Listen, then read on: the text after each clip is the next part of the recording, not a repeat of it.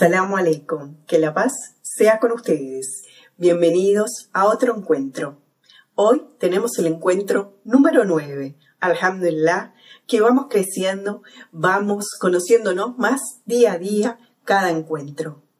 Eh, estoy muy contenta de poder estar compartiendo con ustedes estos hermosos encuentros. Quiero agradecer, como siempre, antes que nada, a todas las personas que nos están apoyando, que se están suscribiendo a nuestro canal, que le dan me gusta y que nos dejan sus comentarios, siempre alentándonos a seguir con más encuentros. Antes que nada, quiero recordarte tres cosas. Primero, suscríbete a nuestro canal Fátima TV.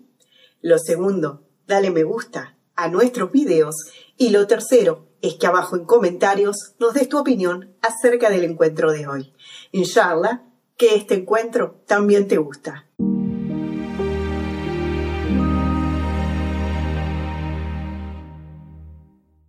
En el mundo de la creación no podemos encontrar una criatura con una mayor grandeza que la del profeta del Islam, es decir, el líder de todos los profetas, de todos los guardianes y de todos los hombres buenos del mundo. Él es el sello de los profetas. La existencia de Mohammed, la paz sea con él y su bendita familia, es el último eslabón que nos une a la creación de Dios. Es el sello de la profecía y el Corán nos dice al respecto, y no te hemos enviado sino como una misericordia para toda la humanidad.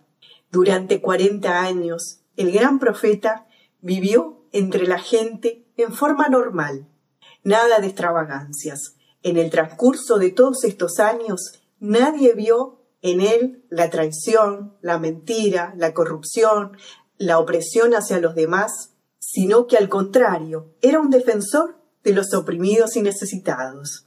Durante la época de la ignorancia de los árabes, cuando enterraban vivas a sus hijas y la tiranía y perversión abundaban, no fue registrado en la historia incluso un acto débil por parte de este gran hombre. Aunque el profeta, la paz sea con él y su bendita familia, desde que nació era profeta y realizaba milagros, pero su misión mundial inició después del descenso de la revelación divina, el gran profeta del Islam nunca mostró el más mínimo resentimiento o violencia.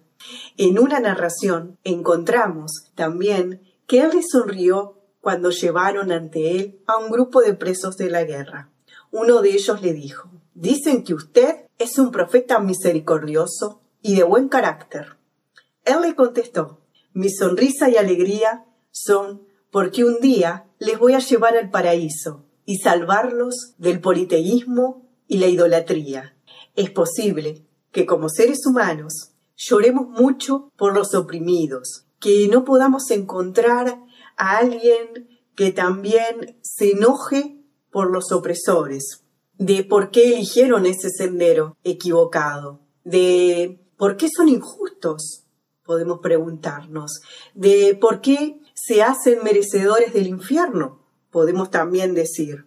El profeta, la paz sea con él y su bendita familia, también lloraba por los hombres malos, de por qué no entraban en el camino correcto en una narración, dice que cuando el profeta, la paz sea con él y su bendita familia, daba la noticia del fin del mundo y del estado en el que se encontrarían los habitantes del mundo en el futuro, llegó al punto en el que él dijo, vendrán sabios malos que desviarán a la gente. Después de decir esto, enojó mucho y se puso a llorar, tanto en voz alta que incluso hizo llorar a sus compañeros más cercanos y seguidores, y cuando le preguntaron la causa de sus lágrimas, él les dijo, me entristecen los hombres malos.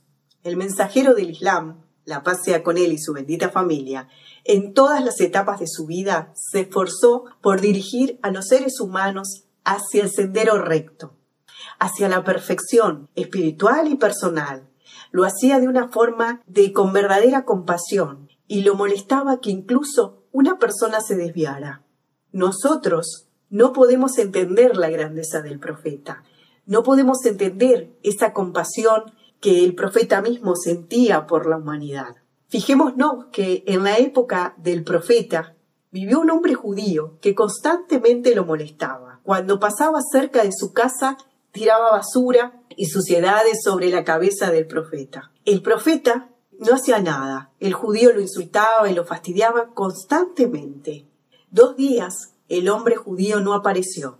El profeta preguntó sobre su estado y le informaron que estaba enfermo, que no podía salir de su casa. Entonces el profeta Mohammed la pasea con él y su bendita familia decidió ir a visitarlo. Cuando el judío abrió los ojos y lo vio, se preguntó ¿Cómo es posible que después de haberte molestado tanto hayas venido a visitarme? Quedó como trastornado, no entendía esta situación, por la que la conducta del profeta lo descolocaba. Y entonces, luego de entender esto, él aceptó el Islam. El Corán nos dice, ciertamente, ha venido a vosotros un mensajero de entre vosotros mismos, al que le abruma vuestro sufrimiento se preocupa por ustedes y con los creyentes es compasivo, misericordioso.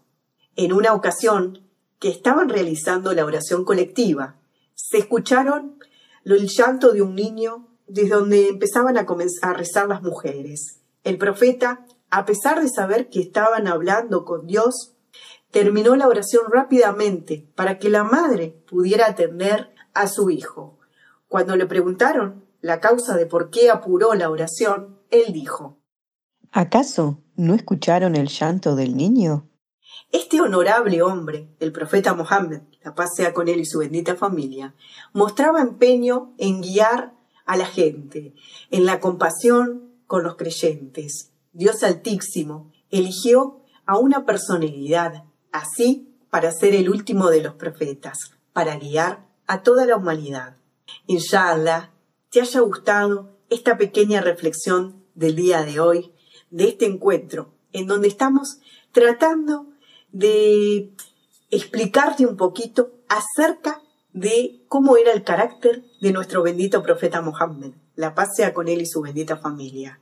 Cómo él tenía compasión con los más necesitados, cómo él tenía compasión con los oprimidos, cómo él tenía una lucha social también por los derechos de la gente, de las personas, de los niños, de, las mujeres, de los más necesitados, de los huérfanos, de todos. Inshallah, que todos podamos seguir el bendito ejemplo del profeta Mohammed, que todos podamos eh, aprender de su moral, de su ética, de su comportamiento con los vecinos, con la gente que lo molestaba, como con sus hijos, con los niños, con los huérfanos, con las mujeres, ¿verdad? Con los ancianos también de la comunidad y que podamos aplicar en nuestras vidas las más hermosas morales y la más hermosa ética islámica que nos dejó como herencia nuestro bendito profeta Mohammed. La paz sea con él y su bendita familia. Assalamu alaikum, que la paz sea con ustedes. Inshallah, te haya gustado el encuentro de hoy. Nos volvemos a encontrar el próximo lunes. Espero contar contigo, porque tú también formas parte de este encuentro. No te olvides, suscríbete a nuestro canal Fátima TV, dale me gusta a nuestros videos y abajo, en comentarios, espero tu opinión acerca del encuentro de hoy. Les recomiendo que busquen Fátima TV en Spotify, SoundCloud o iTunes y se suscriban para no perderse de ningún podcast. Todos los podcasts están disponibles en texto y categorizados en fatimatv.es. fatimatv.es. Si todavía no son miembros de Fátima TV, les explicaré cómo hacerlo. La mejor forma es a través de WhatsApp. Agrega a los contactos de tu celular el número de Fátima TV y envíanos tu nombre por esa misma vía. Nuestro número es más 54 938 15 39 07 37.